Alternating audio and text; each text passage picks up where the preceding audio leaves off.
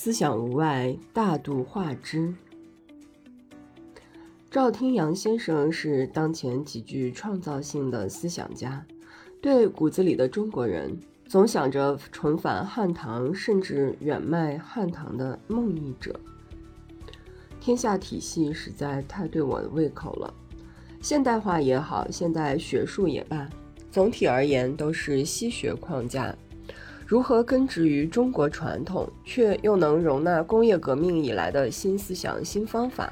的确是摆在我备学人面前的重大课题。天下体系用的是天下概念，当然是原汁原味的中国原产。尽管着重讨论制度哲学，但其间思想却新开一路。鲁迅先生拿来主义里提出：总之，我们要拿来，我们要或使用，或存放，或毁灭。但是具体怎么区分辨呢？套用西方的术语与逻辑就可以了吗？赵先生如下这段话写得很精彩：中国不需要反对西方，需要的是以中国为根据去理解西方。如果拒绝西方思想，那就反而不是中国的精神风格了。这听起来有些悖谬，但这正是中国的思维特色。在原则上说，中国思想不具备。拒绝任何他者，除非是与重大利益有关而采取的特定策略。不惧他者是中国的传统精神，而民族主义之类才是西方的思维。他山之石之类的说法，就是对中国思维比较简单的描述。来者可以不惧，甚至多多益善，但这不是所谓的宽容。宽容是西方说法，中国并不宽容。什么情况下才能说到宽容？只有当根据自己的价值观非常反感某种事情，而又出于某种信念决心容忍那种事情时，才是所谓的宽容。或者按照德里达的说法，是对不可宽容的东西的宽容才说得上是宽容。中国并非没有宽容这一态度，只是说宽容不是中国的思维方式，不是中国的方法论。中国可以有宽容之心，但没有宽容之思。中国的思想方式是大度而非宽容。大度是不讨厌他者，宽容则是讨厌他者，但是忍着。如果把中国式的大度说成开放，似乎要稍微接近一些，但仍然不能准确对应。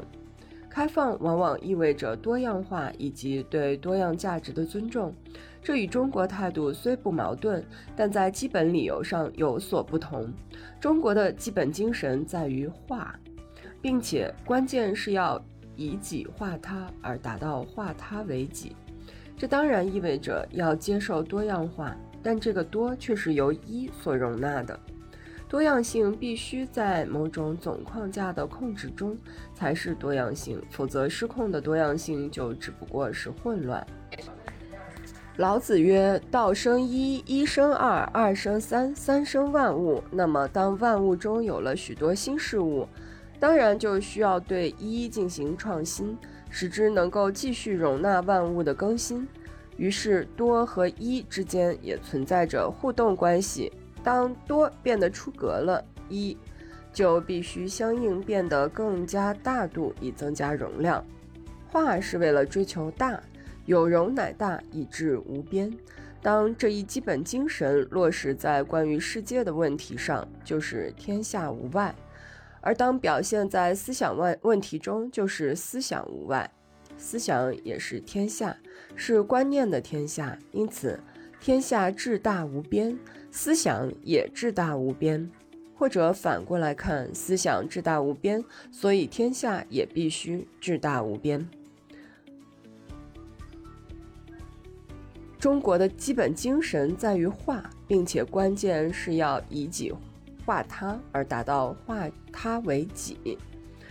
宽容不是中国的思维方式，不是中国的方法论。中国可以有宽容之心，但没有宽容之思。中国的思想方式是大度，而非宽容。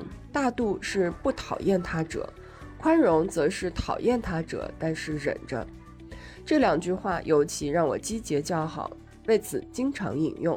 大度不讨厌他者，以己化他而达到化他为己，与单纯的拿来相比，好比北冥神功之于吸星大法，境界高下立现。尤其在学术上，思想无外，大度化之，或许可以引导我们走出一条崭新的超越西方的道路。